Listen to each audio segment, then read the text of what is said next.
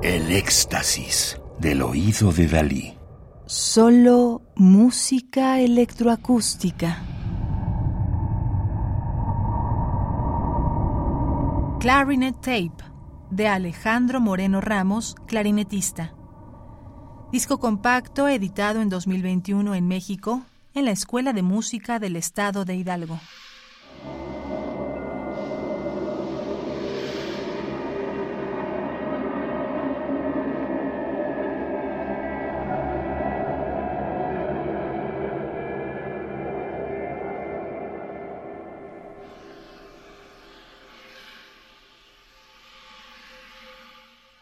Estamos escuchando Tropiezos, obra de 2018, para clarinete y sonidos electroacústicos en soporte fijo, de Leticia Armijo, 1961, México, en interpretación de Alejandro Moreno Ramos al clarinete.